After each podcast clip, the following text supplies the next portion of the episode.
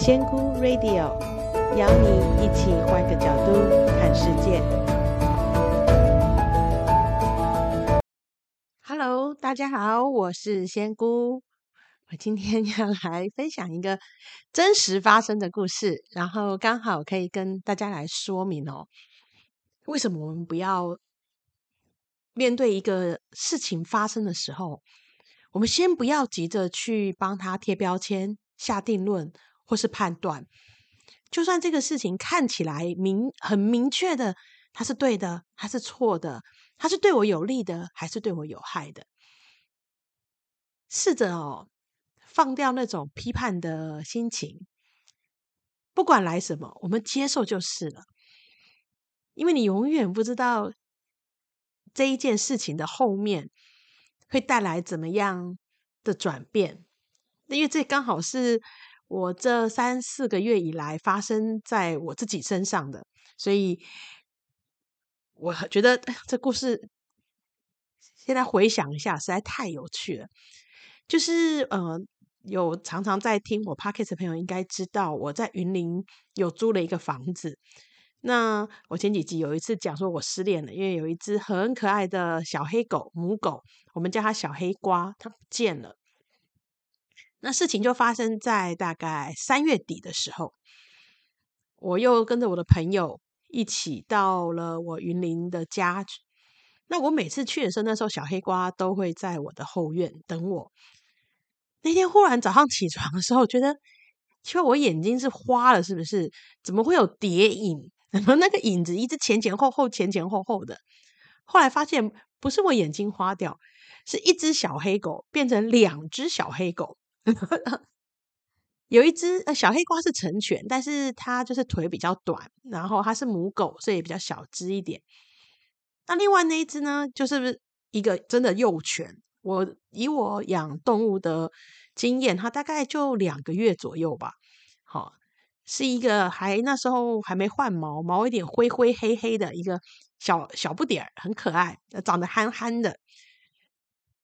当时我在想，第一个想法想说：“哎，小黑瓜，你什么时候怀孕当妈了？你不结扎了吗？而且她怀孕，我每个月都会去看她，不不可能吧？”然后后来呢，我有一次到后面土地公庙去走走的时候，发现了这个是后面的一对黑狗，然后生了四五只小黑狗的其中一只。那我也不知道为什么这一只小黑狗不喜欢跟自己的爸爸妈妈、兄弟姐妹在一起。老是跑来找小黑瓜玩，所以呢，当我在的时候，小黑瓜就会在我的后院。那当然，这只小黑狗，我后来因为太难叫，因为都是小黑，我就一个是小黑瓜，一个叫小小，因为他那时候是小朋友，我就叫他小小。所以小黑瓜就跟小小一起在我的后院吃饭玩，然后跟我的猫咪也都是好朋友。那后来我隔了一个月又去，那次我去比较久，两三个月，哦，呃，两三个礼拜，他们都玩的蛮开心的。那有一天我在睡午觉的时候，我印象很深，因为那时候小黑瓜还在我房子里面睡觉。他后来我那次待比较久，他就进来睡床上吹冷气睡觉。我忽然听到外面好大一个那个小小小惨叫，我就出去找他。因为它虽然它不太会叫的狗，那它这样叫了这么惨，我真的是吓到。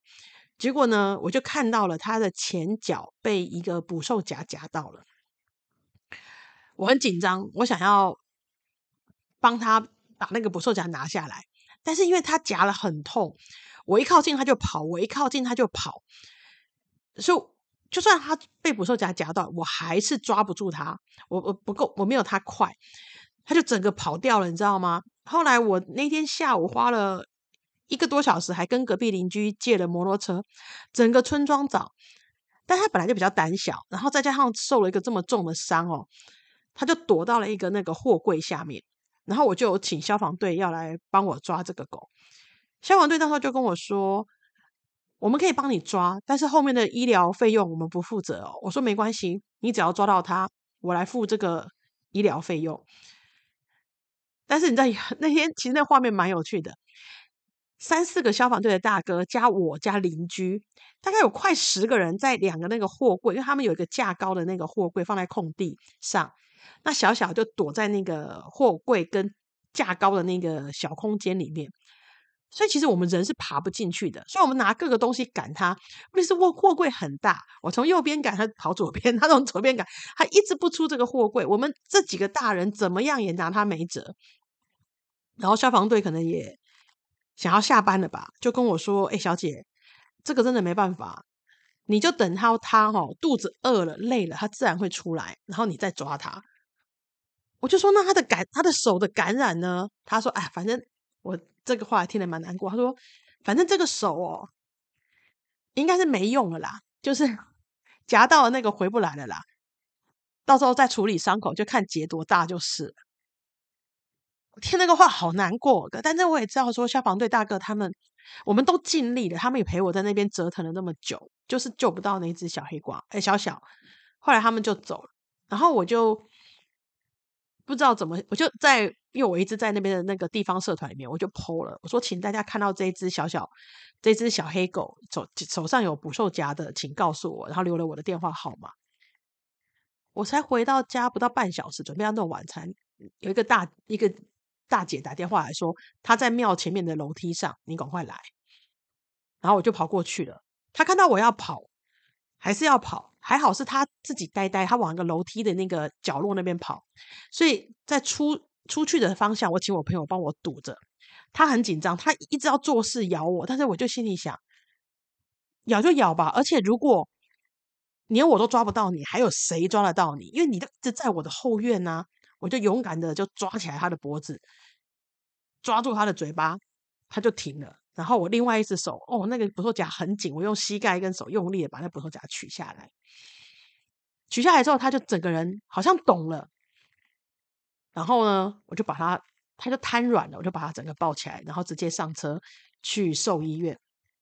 那后面就是，然后兽医院呢有初步判断，就是那个手是，呃，可以再观察一下，也许有很小的机会是不用截肢的，因为它还有一块皮连着，没有完全掉。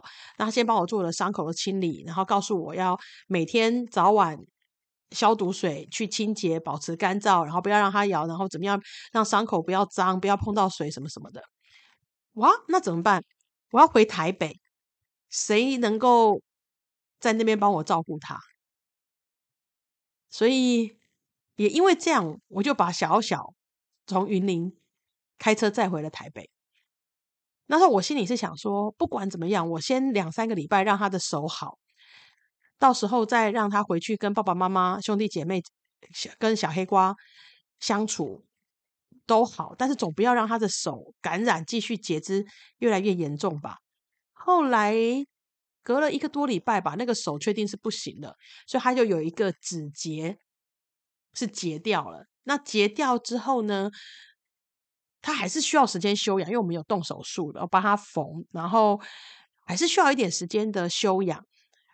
然后那时候我要去，我要刚好要出国，我还在烦恼的时候，我一个朋友就说，他其实因为他有跟我去过云林，他觉得这只小小跟他蛮有眼缘的。然后他哥哥也想要养狗，因为他们儿小时候养过狗，所以他想说是可以收留这个小小试试看。然后所以他就帮他改了一个名字叫阿财。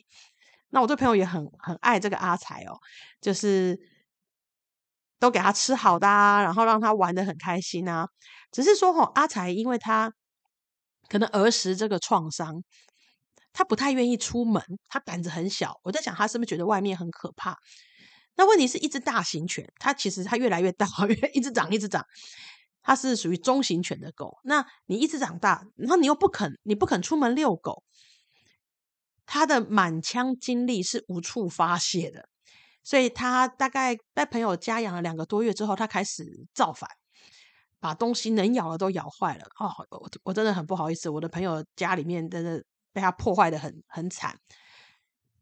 所以我朋友也在大概快三个月的时候跟我提说：“哎，不好意思，他真的很努力了，但是可能阿才他希望能够还给我这样子，因为他没有办法。”他的他工作也累，然后家里面人也多，那阿财又不肯遛狗，这样子每天下去也不是办法，当时我就说：“哦，好，没问题。”因为我本来也是想说，我可能要原放。那当然，我朋友的出现对我来讲，那时候是一道曙光，想说啊，阿财有人要，真好。但是他自己又嗯，又不肯遛狗，这个也是他自己造成的，所以造成朋友的困扰，我也很不好意思。所以当朋友这样提的时候，我也说没有问题。那我就带他先回云林。那那时候我想的是说，我带他回云林的时候，第一件事情就是先把它结扎，因为我觉得就算我要把它放回去我原本的地方，我也希望它不要再 造成更多的小小黑、小小小小小黑了。所以我就先带他回去结扎，然后医生又跟我说：“啊，你结完扎之后，你至少要陪他大概最好是两周啦，因为要要注意他的伤口啊，然后拆线什么的，好吧？那只好又要陪着他了。”然后我在云林陪他的时候呢，就每天跟他朝夕相处。而且其实这是一只很可爱的狗，它是一个很胆小，外表长得很帅气，但是其实胆子超小的狗。然后总是探头探脑的，然后想要跟你亲近，但是又害怕你，就是一个小朋友，一些英拉郎，很可爱。然后再加上小小黑瓜不见了嘛，所以我就在想说。真的要原放吗？还是我再给阿财最后一个机会？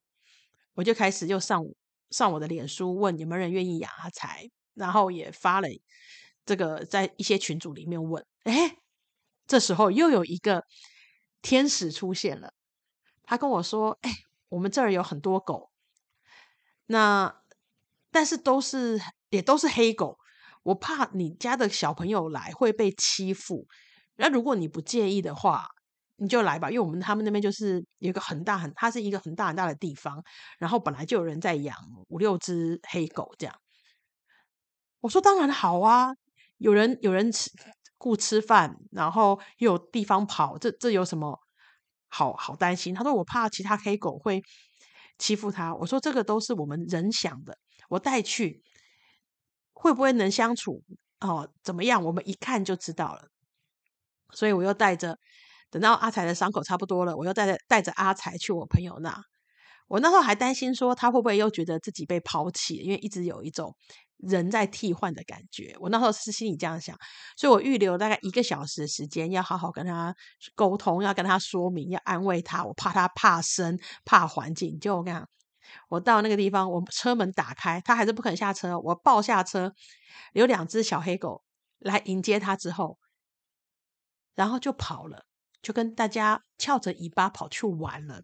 连我要安慰他说：“你不要担心哦，妈妈只阿姨只是想要那个 去带你去更好的地方，都没有机会，他就跑了。”然后这几天我呃快一个礼拜了，我的朋友跟我回来的讯息都是他跟其对某一只也是小朋友的小黑都一直玩在一起，所以都很好。所以为什么要讲一个这么讲一个这个阿财的故事？你看哦。我原本没有养它的，因为我本来因为我们台北的家真的非常小，而且我很多猫，我不适合养狗。好，那首先你看，当阿财被捕兽夹夹到了那一个那一个片刻，好，我们就用人来想好了，他受伤了。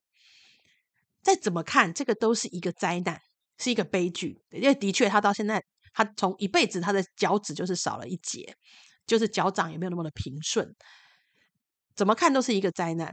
但是，因为有了这个灾难，我不得不把他带回台北。好好，后面延伸出我把他带回台北了。带回台北来之后呢，他才有机会让我的朋友愿意收养他。所以他在我朋友那边过着吃香喝辣、当少爷的三个月的时间。诶，对阿财来讲，哦，这又是一个天大的礼物，对不对？这个时候，却因为他自己的不听话，朋友没办法再养了。我朋友问我能不能还我，如果对我来讲，我可能如果我当时呃是用比较正常普通人应该讲一般世俗的想法，哎，这样子造成我的麻烦呢？你怎么可以这样呢？啊，这你讲讲讲，但是我心里想的是，其实我很不好意思对我朋友，因为阿才已经造成人家很大的困扰了。那也许去台北住三个月当少爷，只是他的人生插曲吧。也许一切都还是要回归。原本我的计划，毕竟它就是一个自由自在的狗嘛，所以我也是，其实我其实还蛮平静，然后也其实还是对我朋友怀着很大的歉意，把阿才接回来。接回来之后呢，如果不是我又多了一个 idea 去问，你看被退了，被很疼爱他的家人退了，对阿才来讲是不是又是一个很难过的事情？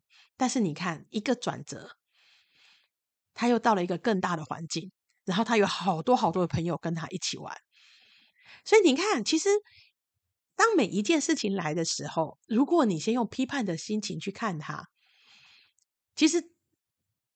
一开始你一定会被你自己的情绪影响，因为你会不开心，你会有怨言，你会有批判，你会有愤怒，你会有很多很多这样的情绪在。但是这些情绪，你是这样子的去接受这件，因为有些这种东西你是不得不接受的。比方说他的 手被捕兽夹夹到，阿财也不愿意啊，但是他也只能接受。那我也只能接受，因为就在他夹了，他就站在我的院子里，我要怎么办？我虽然不知道从哪里带来的捕兽夹，但是他被夹到，他是第一个是冲回来，然后惨叫。所以我觉得当下就算是他看起来是一个怎么可能会是好事情的事情，你只要能够心平气和的接受它。你允许它这样发生的时候，然后你心情心里如果没有带太多的情绪的时候，你会发现有的时候他背后，你就会看到他的礼物是什么耶。但是如果我没有办法心平气和的接受，也许我后面的礼物我就看不到了哦。所以我不但被我自己的负面情绪压垮，我还收不到这件事情，其实它背后要带给我的东西，我也一连贯的我是收不到的。所以，其实我觉得这个故事你可以听得出来，其实我们生命里面就是这样，它就是一个起起伏伏的转折，不停的在转。齁，你越你活到年纪越后面，你越会知道每一件事情的当下，你看到你认为的对，其实不见得是对；你认为的错，不见得会是错。就像我那时候，嗯、很忧郁，然后倒在床上，然后不太觉得很厌世或什么，对我的人生来讲，它是一段很黑暗的过程。我人生从来没有这么黑暗过，但是如果没有这段黑暗的过程，今天的我不会走到现在这个地方，我也没办法拥有这么大的心理的平静。所以，大家如果你们在你们生命中有遇到任何的挫折，或是看起来不是这么想要欣然接受的事情的时候，试试看，试试看，相信它，让这个事情有一点时间酝酿一下。让它自自然的过去，然后用一个接受的心情。我没有要你一定要很喜欢，比方说，没有人会说哇，好棒哦，被捕兽夹夹，不用不用。但是用一个接受的心情，允许它在你的生命中发生，然后也允许它往前走，把这个事情用我们用平静的心度过它，然后这样后面它要带来的礼物，你才能够收得到。其实哦，在我们这么这个漫长的生命里面。在你合眼前的那一刻，没有一件事情是定数的，它总是在转过来、转过去、转过来、转过去。所以我们要学的就是遇到好的事情。可是我先先讲哦，遇到好的事情也不用去担忧，呃，后面会不会有有不好的？然后遇到不好也不用去想说后面一定有，不用。我们不管生命中出现任何样的事情，我们就是静静的、平静的接受每一件事情，然后。